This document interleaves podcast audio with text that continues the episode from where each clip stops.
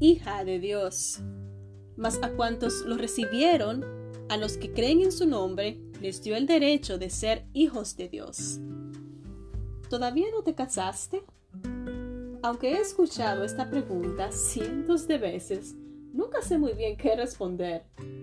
Pero eres demasiado linda como para ser soltera, dice la gente, con buenas intenciones, pero dejando entrever que creen que solo la gente fea o rara no se casa después de cierta edad. Lamentablemente, la iglesia puede ser un espacio bastante tóxico para las mujeres solteras, un lugar donde se las hace sentir inferiores por no haber podido o no haber querido formar una familia. La escritora estadounidense Elise Fitzpatrick en Good News for Weary Woman, Buenas Noticias para Mujeres Cansadas, comenta es bíblicamente insostenible y abrumador decirle a una mujer que la única actividad valiosa que puede hacer es dar a luz hijos y servir a un esposo y una familia. Pero esta idea oprime no solo a las mujeres solteras, sino también a las casadas, haciendo que el éxito como ama de casa, madre, sea la vocación más importante en la vida de una mujer.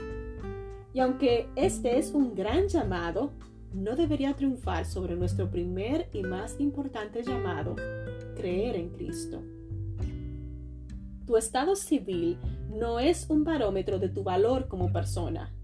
Así tengas un marido y siete hijos fabulosos o no hayas tenido una sola cita fabulosa en siete años. Tu estado civil no te define. Casadas, solteras, viudas o divorciadas, Todas pertenecemos a Cristo y solo Él tiene el derecho de definirnos.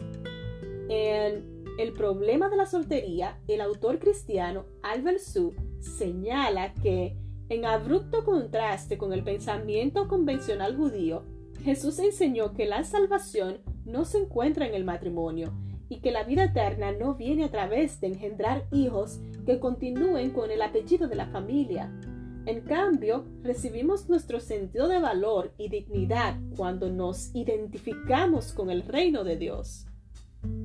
Aprender a identificarnos con el reino de Dios y con sus valores lleva tiempo, pero vale la pena. Es un proceso en el que aprendemos a soltar rótulos y etiquetas de todo tipo para recibir a cambio un título más poderoso, hija de Dios. La sangre de Cristo define tu valor. Aprender a confiar en esta verdad nos permite servir en todas y cada una de las etapas de la vida con sus bendiciones y desafíos específicos.